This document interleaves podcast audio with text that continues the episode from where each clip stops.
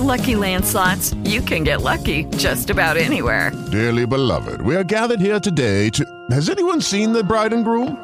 Sorry, sorry, we're here. We were getting lucky in the limo and we lost track of time. No, Lucky Land Casino, with cash prizes that add up quicker than a guest registry. In that case, I pronounce you lucky. Play for free at LuckyLandSlots.com. Daily bonuses are waiting. No purchase necessary. Void were prohibited by law. 18 plus. Terms and conditions apply. See website for details. It is Ryan here, and I have a question for you. What do you do when you win? Like, are you a fist pumper? A woohooer, a hand clapper, a high fiver. I kind of like the high five, but if you want to hone in on those winning moves, check out Chumba Casino. At ChumbaCasino.com, choose from hundreds of social casino style games for your chance to redeem serious cash prizes. There are new game releases weekly, plus free daily bonuses. So don't wait. Start having the most fun ever at ChumbaCasino.com. No purchase necessary. VGW Group. Void were prohibited by law. See terms and conditions. 18 plus. Across the night was the moon that Bienvenidos a El Álbum Esencial. En este episodio estaremos conversando sobre Diorama de Silverchair. Mi nombre es Manuel Toledo Campos y, por supuesto, yo no estoy solo. Aquí nunca estamos solos, siempre estamos en compañía y siempre estamos en tridentes. Y en este caso, en esta delantera de lujo, tengo al querido compañero Dani Arce. ¿Cómo estáis, Dani? Bien, pues Manu, ¿cómo estás tú? Bien, bien. Además que es bacán hablar de este disco porque siempre todo el mundo se queda con otro disco de esta banda. Así que eh, es bacán poder hablar de este disco en particular. Sí. Y además también está, por supuesto, el maestro, el señor Matías Muñoz. ¿Cómo estáis, Matías? Bien, pues hace tiempo que no me tocaba aparecer en el podcast, así que bacán estar de vuelta. Es brigio eh, congregarnos también por este disco, el cuarto de Silverchair, banda australiana que en general, cuando la gente se pone a hablar de ella, piensa más en otros discos, otros discos que especialmente el Neon Ballroom o el Freak Show. Y este disco, al menos a mí me parece que siempre se queda un poquito de lado y es bacán poder tenerlo en el álbum esencial. Y por supuesto la primera pregunta que yo les hago y parto también compartiendo mi experiencia personal ahí para que la piensen también es cómo se acercaron ustedes a este disco en particular o sus primeras impresiones cuando escucharon este disco. Para mí en particular fue de los que yo descubrí escuchando radio, porque en esos tiempos la gente de La Rocaxi tenía un programa en la 40 principales que se llamaba creo que Conexión Rocaxi y en esos tiempos mostraban súper buena música así siempre porque era muy desprejuiciado, eran como buenos momentos. Entonces ahí también, no sé, pues descubrí el Songs for the Deaf de Queens of the Stone Age. Y también estaba este, que primero tocaron algunos de los singles y después en algún especial, especial eh, de verano, por ejemplo, tocaron el disco entero y fue como, oh, qué bacán. Y solo después de algunos años, cuando empecé a conseguirme discos cuando yo estaba en la media, fue que pude escucharlo completo más de alguna vez y como en el detalle, con los parlantes y todo. Entonces, igual fue como un disco de descubrirlo, quedar wow, tenerlo en la mente y después reencontrarme con él, pero después de un tiempo ya más largo. Entonces, igual es, es divertido, por lo menos para la escucha. Al menos eso me pasó, que fue un shock inicial, un recuerdo, y después era como, ya, ya va a ser el momento de reencontrarme con este disco. Y es parte también de esos discos favoritos de, la adolescencia. Quiero cachar cuáles son sus experiencias chiquillas, Dani, Matías. Mira, bueno, yo tengo que partir diciendo que este es mi disco entero favorito. De hecho, vengo en- a este capítulo a reivindicarlo. Y tengo varias razones, ¿ah? y muchas de ellas son incluso por descarte. Yo conozco la, la discografía, yo creo que el, el disco que menos he escuchado es el Young Modern, el que viene después, pero todo lo otro sí. Me pasa, por ejemplo, que con el Frogstomps me genera mucha incomodidad, cringe, como dicen los lolos. Eh, Como que hayan sido tan chicos, tenían 15 años cuando sacaron ese disco. Con todo lo que sabemos que implica que en un adolescente recibir toda esa fama de golpe, ¿cachai? Lo que le afecta. Y también, por otro lado, el Daniel Jones de ese tiempo me era como una especie como de estéticamente un híbrido entre Kurt Cobain y cualquiera de los hermanos Hanson. Esto lo digo con mucho respeto. como una fan solamente estético. Por otro lado, tengo también sentimientos de amor y odio contra el Neon Ballroom, porque es bien conocida la historia de Daniel Jones con su lucha contra la anorexia nerviosa, y en realidad, como yo, como persona neurodivergente, siento empatía por el sufrimiento ajeno, especialmente en esa área. Y también me acuerdo que un amigo de la comunidad de Muse en Chile, que si me está escuchando, un saludito, tú sabes quién eres, me dijo que él había llegado a Muse porque la construcción, el formato sonoro, no solamente como Power Trio, sino como que el formato sonoro era muy parecido. De hecho, lo siento muy parecido hasta ahora. Y con todo eso en la mesa, el primer disco circunstancialmente que llegó entero a mi vida fue el diorama, o diorama, como queramos decirle. A mí me pasa algo similar a lo que decía el, el mano al principio. Yo a veces tiendo a confundir el Neon Ballroom con el diorama, porque comparten varias cosas que tienen que ver con esa última etapa de la banda. Bueno, no me acuerdo de, de- de cómo llegué, la verdad, pero creo que descubrí antes el Freak Show. Pero lo bacán del diorama, creo yo, es porque es un disco del 2002 que pareciera que quizás fuera anterior, porque también es como la última etapa de, de la banda. Y después de eso, como decía el Dani, está el Young Modern, que es completamente distinto y que es básicamente el concepto de una banda nueva. O sea, como que ellos echaron abajo todo lo, lo anterior y, y empezaron como viejos, una banda nueva. Entonces, en ese sentido, marca una gran etapa en cuanto a, lo que podríamos haber llamado en esa época el post-grunge, que es como donde cabía Silverchair.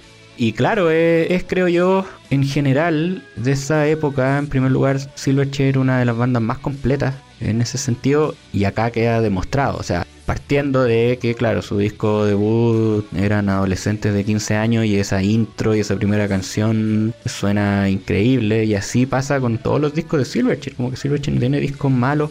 Y fueron como muy pioneros en el sentido de, de probar otro tipo de cosas y lo que hacen en su última etapa en Neon Ballroom y el diorama, que es jugar como con cosas más alejadas de la onda más post-grunge y más como más, más poperas, pero igual siempre pesadas, con arreglos de cuerdas, con otro tipo de conceptos que si bien no pegaban mucho, hacían de, ellos como una propuesta súper sólida, pues súper eh, original. Y yo creo que en eso se basa lo bacán de Diorama no sé, pues tiene a Van Dyke Parks en los arreglos.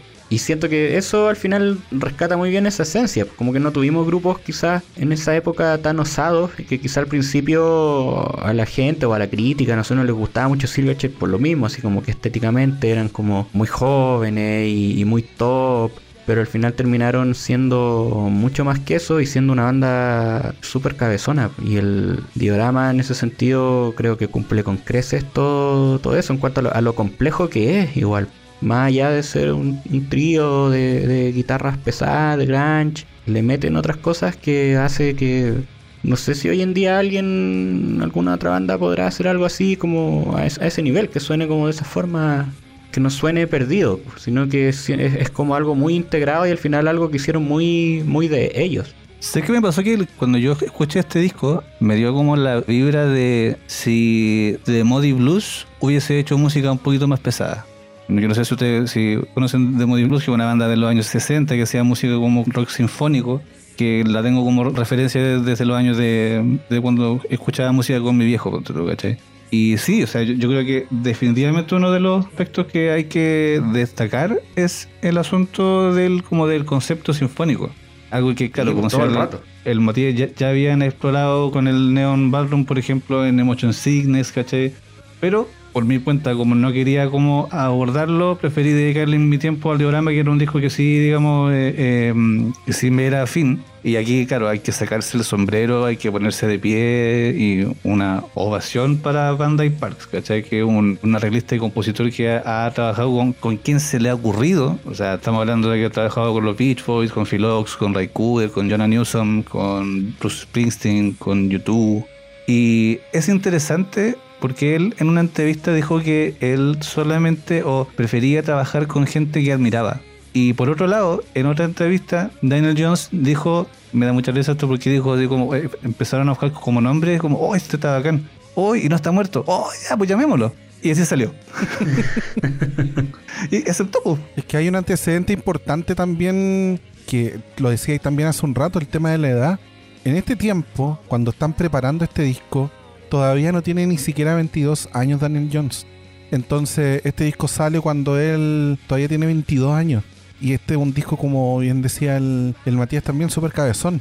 Porque tiene este tema de los arreglos. Si bien Van Dyke Parks participa, está en tres de los 11 tracks, de los cuales, si uno se pone a hacer el- la recapitulación, casi todos, prácticamente todos tienen este tipo de trabajo, este tipo de, de arreglos orquestales. Y es también tremendo pensando en lo que estaba sonando en esa época. Lo que estaba sonando en esa época era mucho más ligado o al cruce de estilos que estaban de moda. Pensando, no sé, por eh, el albor de nombres como Linkin Park, por ejemplo, que tratan de mezclar el rap con el rock, o el new metal, que también le mete elementos electrónicos industriales al, al rock, al thrash y y a distintos tipos de sonidos más pesados. Y Silverchair, en vez de irse como o, mantenerse en la ola grunge como hicieron tantos grupos noventeros, o irse a este otro lado como más hondero, se pega una mirada para atrás, una mirada para el estilo de décadas pasadas. Y yo creo que ahí también hay una, una cuestión tremenda de, tomar la decisión de hacer un disco como este y siendo tan chico. Después el disco siguiente todavía van a. El concepto de un diorama, de hecho, es un mundo dentro de otro mundo. Entonces ellos se... Creo que el productor dijo en algún momento que el Frogstomp era el, la furia adolescente, Freak Show era la furia, el Neon Ballroom era la depresión, y esto fue una salida de molde, pero sí onda con escándalo, que es lo, que lo mismo que dice el Matías, ¿cachai? No, y Que- una madurez musical tremenda, a lo, como decía el Manu, a los 20, 22 años, ¿cachai? Y claro, una banda que se desbandó después de eso. Ahí también hay que destacar sobre algo que dijo el Manu, que mm, claro, tenía 20 años cuando decidió tomar las las riendas de la autoproducción, por así decirlo, y tuvo la, la desfachatez, como la osadía de entrevistar a varios productores y quedarse con quien compartió al final las labores de producción con David Bottrill, que en realidad es que un don nadie que estuvo a cargo del show de Peter Gabriel, del track de Kim Crimson, del anima de Ilateral de Tool, de los Linux Límite de Muse, que estábamos hablando de eso, ingeniero en mezcla del Metropolis Parte 2 de Dream un iniciado. Oye, buen dato ese, qué buen disco el Metropolis de... Buenísimo.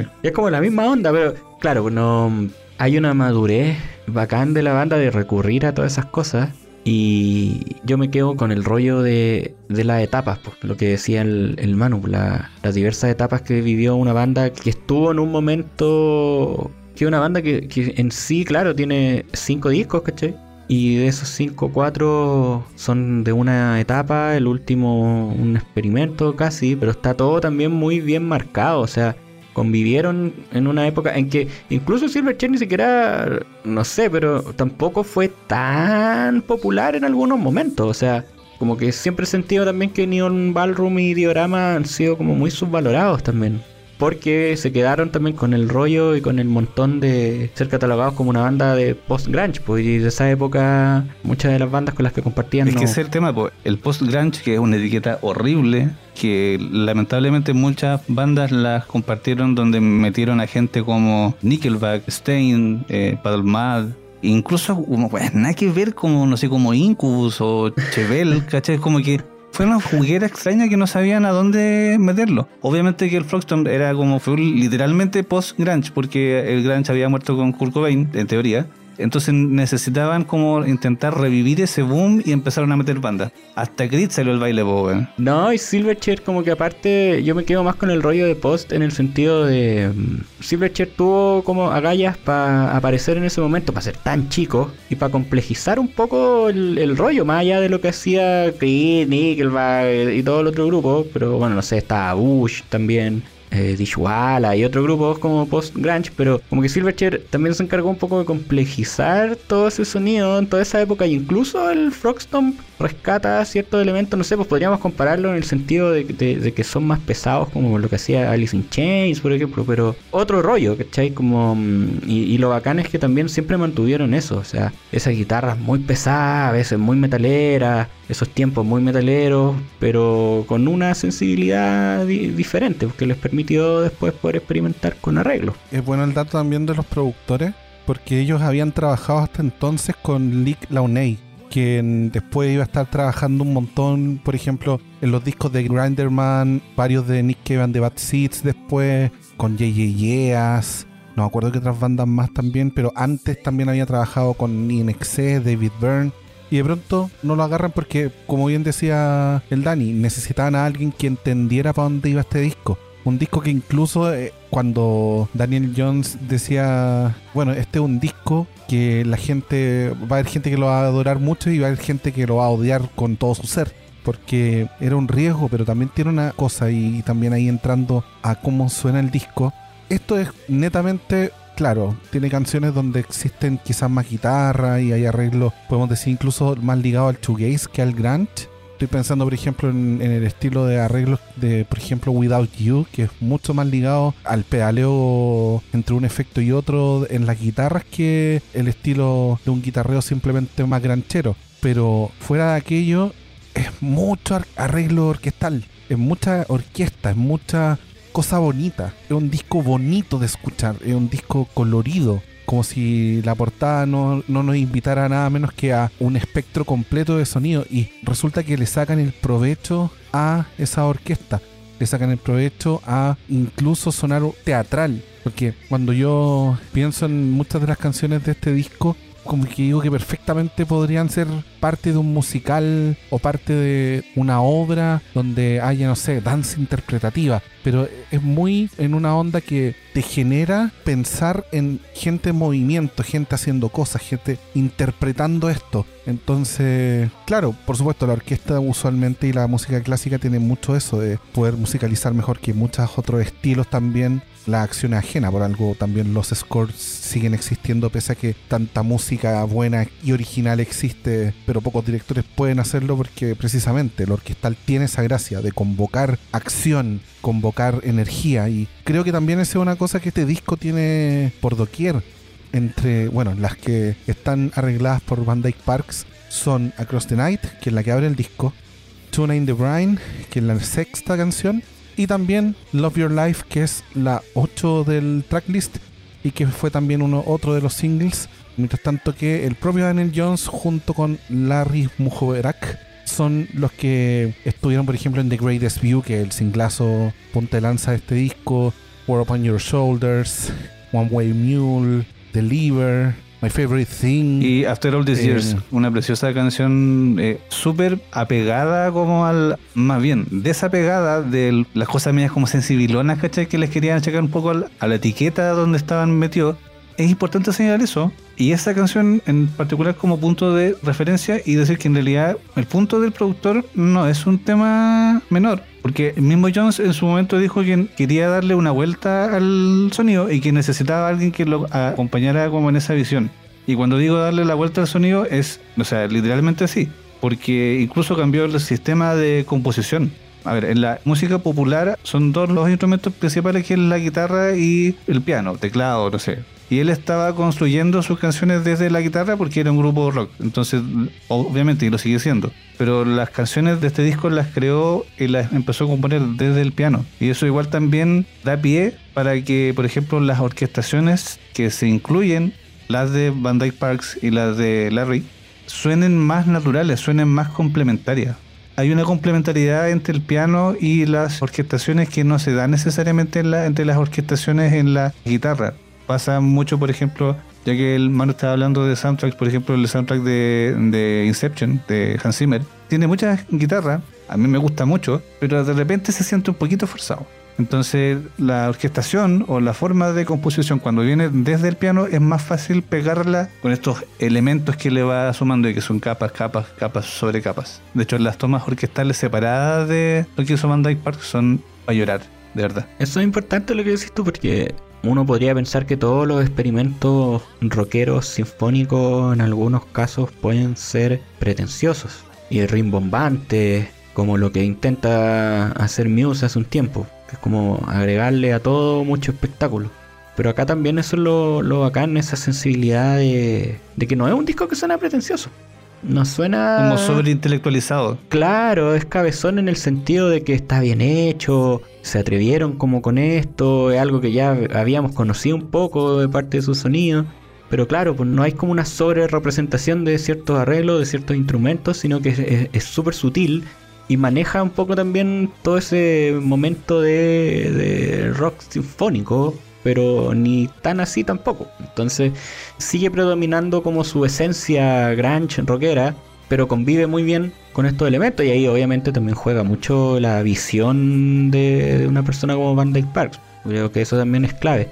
Pero también se me viene eso a la cabeza, que pese a, a- a contar con todo esto que pueda parecer gigantesco, la verdad es que no, no lo es, es como súper aterrizado en ese sentido también. Y que quizás puede que necesitaba, por ejemplo, a Parks o a Larry, no me acuerdo el, el apellido, hermano lo dijo, pero se me fue. Mujo Verac. Mujo Verac. ¿Cómo me voy a acordar? Ya, bueno. La cosa es que siento que mm, Jones necesitaba a Parks, a ambos, para hacer una especie como de muralla de sonido tipo Beach Boys, hablando de Dyke Parks, que trabajó con ellos, como por ejemplo en, en Without You. Without You, yo, bueno, siempre me gusta dar ejemplos, pero siento que es como, Without You es como un chachazo en la cara, pero envuelto como en esos plásticos con pelotitas como para embalar. te pega, pero no te pega tan fuerte, ¿cachai? Como que te... Buena metáfora, Dani. Pero como que te- Oh, me acordé de un capítulo de Malcolm con eso.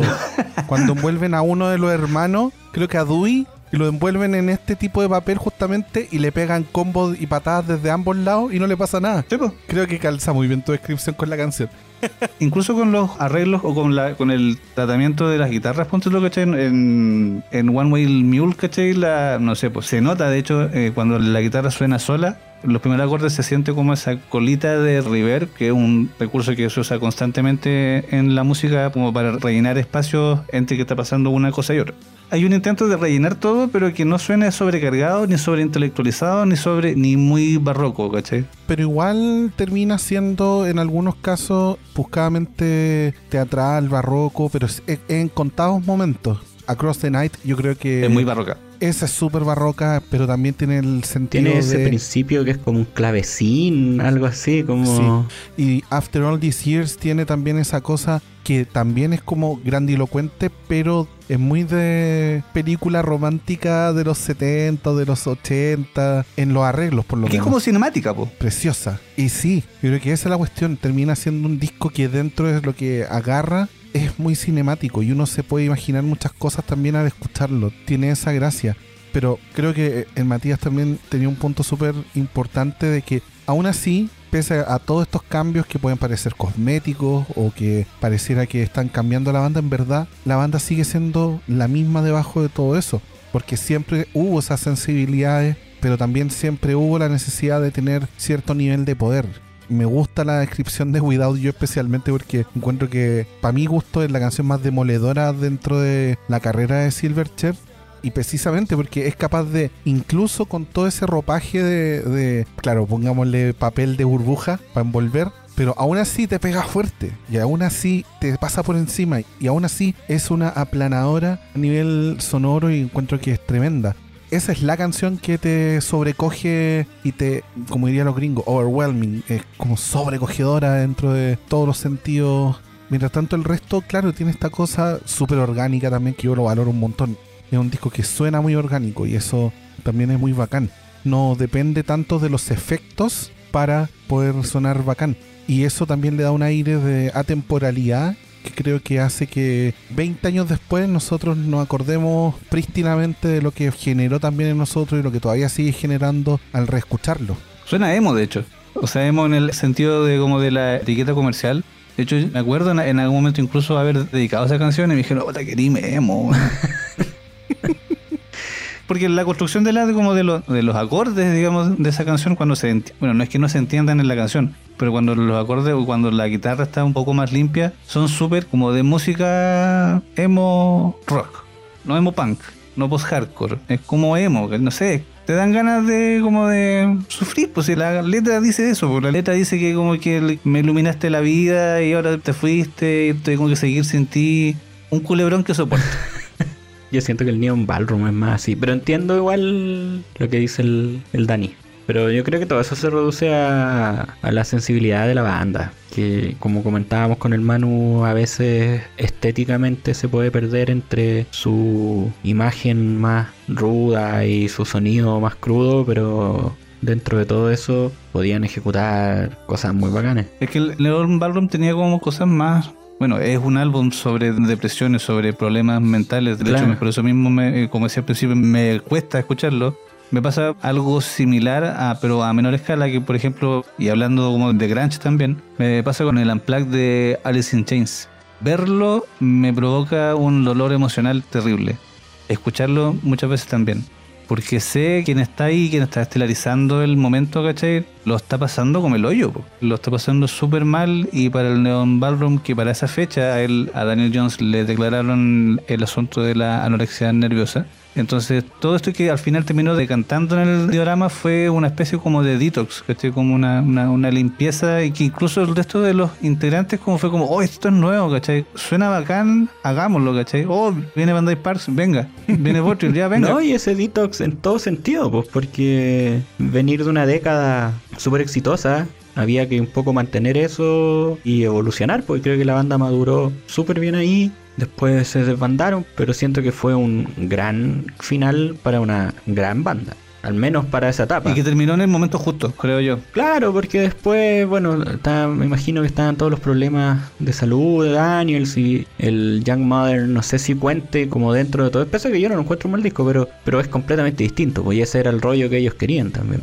Entonces siento que también es, ir quemando etapas. Y lo quisieron, al menos ir matando los noventas en el 2002. También fue porque en su momento también él, él dijo, ¿cachai? Y lo dejó muy en claro con el- la, la nota de prensa que hicieron como para mm, la separación que dijo que era, que tiene mucho sentido, que empezaron una banda cuando tenían, no sé, 12, 13 Sí, pues años. y alcanzaron el éxito a los 15, si eso es muy relevante. muy jóvenes. Eh, Entonces llegaron en un momento a la adultez de sus vidas en las cuales sus intereses quizás no eran los mismos que tenían hace 15 años. Claro. Es distinto cuando tú tenías una banda con amigos que conocí en la U, no tenías más o menos una preconcepción, ya estáis haciendo como sociabilidad y estáis haciendo amigos por intereses comunes, pero con un criterio un poquito más formado. Hacer una banda adolescente que, por ejemplo, estéticamente, no sé, usaba poleras de Oasis o de Offspring. Se sé que es un tema meramente como de fashion.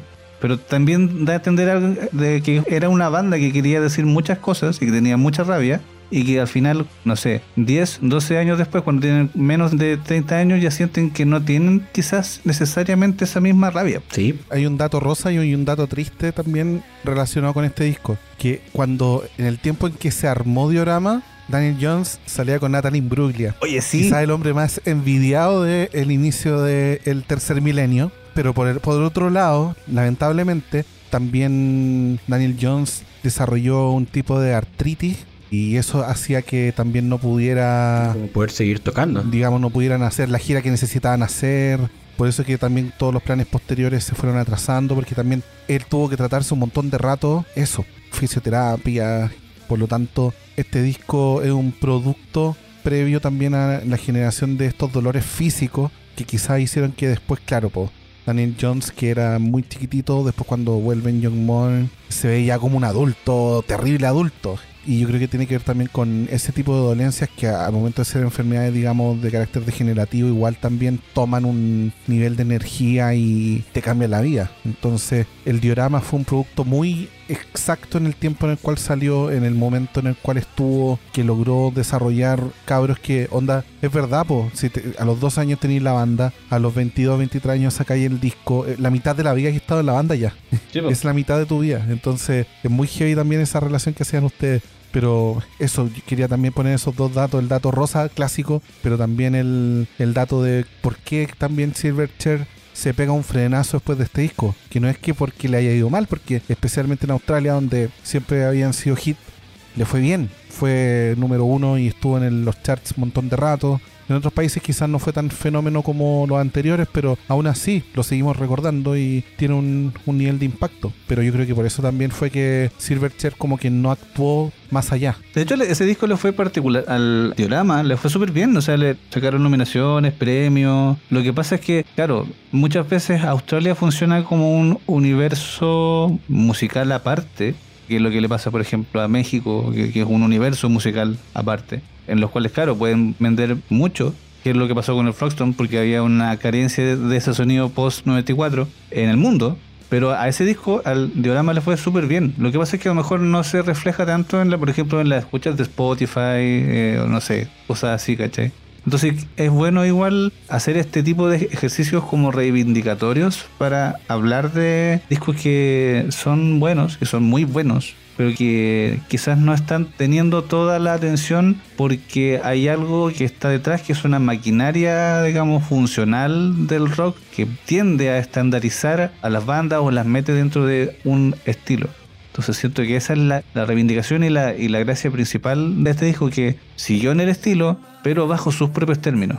Y eso no todas las bandas, lo, afortunadamente, bueno, lamentablemente incluso, no todas las bandas lo pueden hacer. Son bandas, por ejemplo, que llevan mucho tiempo, por ejemplo, en el caso del grunge, como Pearl Jam, que lleva mucho tiempo haciendo la misma música. Se valora que todavía estén haciendo música y que sean los únicos, digamos, eh, los únicos precursores, digamos, del estilo que todavía están funcionando. Pero no se valora tanto que no hayan hecho tantas mezclas, ¿cachai? Pero eso también es, un tema de ellos. Siento que esta banda ojalá volviera, ojalá hiciera una gira para los 20 años de este disco y para los 25 del Freak Show. Pero sería bueno que volvieran ya con las heridas de las diferencias sanadas. Porque en, en algún momento tiene que haber pasado que ellos tienen que haber dicho, sé que lo que estoy haciendo en este momento no me está gustando. Pero en volar en unos 10 años más lo voy a retomar y lo voy a disfrutar más. Puede ser, espero, Sí, de hecho espero. todo el rato. De hecho, si me están escuchando, por favor, se los pido. Cada vez más se va a ir valorando el, el trabajo de Silverchair, con altura de miras, con hechos, con este mismo tipo de, de espacio en donde nos dedicamos a hablar de este disco que en particular, como yo decía, siento que está un poco subvalorado en, en- en cuanto a lo de la época y a la, en la carrera de la misma banda. Entonces sería bacán lo que dice el Dani. Ojalá se juntaran y puedan revivir estas grandes canciones. Sí, oye, una cosa también con. Bueno, igual no es porque estamos aquí, porque por hacer la pata y toda la cuestión, pero en general también a mí me gusta que Humo Negro igual se la juega precisamente con, con reivindicar discos que son mirados por el rabillo del ojo y, y bandas también que quizás la gente las mezcla con otras, cuando no, pues tiene una cuestión especial. O sea, el, Matías da en el clavo con que este disco es súper subvalorado o no es recordado quizás tanto como debiera y Silverchair también es más mirado como, como un... Incluso hay gente que lo mira como que fuera un One Hit Wonder y es como que falta de respeto. Pero es entendible porque también es parte de las narrativas que hay alrededor de las bandas. Entonces siento que pasa esto con, eh, bueno, en el caso del Britpop pasa con Pulp, que también ahí siempre es como Oasis versus Blur y, bueno, Pulp o Suede. Y también en el Grunge, pensando en los gringos, un negro full con The Afghan Weeks. Y en el caso también del resto de la música, bueno, y también Alice in Chains, creo que nosotros en general en el equipo somos mucho más dados para ese lado de la fuerza dentro del grunge más como full el grunge gringo. Y con este disco también pasa mucho eso. Y, y así que una invitación ahí para escuchar Diorama de Silverchair. Y antes de que empecemos también a eh, cerrar el episodio, yo necesito saber también cuáles son, especialmente en un disco tan variopinto como este, cuál es la canción que ustedes consideran que es su predilecta dentro de las 11 que conforman este disco, sin considerar el outro. ¿Cuál de las 11 es la que ustedes dicen, es que esta es la que más me gusta del Yo diorama"? me quedo con... Without You. Ah, Dani, Dani, por favor. Es que no tengo duda. Así que es esa. No, yo me quedo con, con Across the Night. Siento que esa intro es perfecta. Engloba mucho, aparte de todo, de todo lo que se trata el disco, como una canción, como decía el Manu anteriormente, bonita, como con, con lindos destellos. Así que yo me quedo con esa introducción. ¿Y tú, Manu? Yo soy en este caso súper singlero porque creo que a mí me gustan las tres que parten el disco de forma superlativa, pero la que es como la mezcla de la de Across the Night y Without You es The Greatest View. Además es la primera que escuché en general de Silverchair y por lo tanto me pega diferente. Quería hacer un alcance respecto a lo que habéis dicho tú, Manu, de este tema de los One Hit Wonders, que yo lo entiendo, porque hasta antes de yo escuchar el diorama, mi única canción que yo conocía era Freak, porque era la que sonaba en la radio.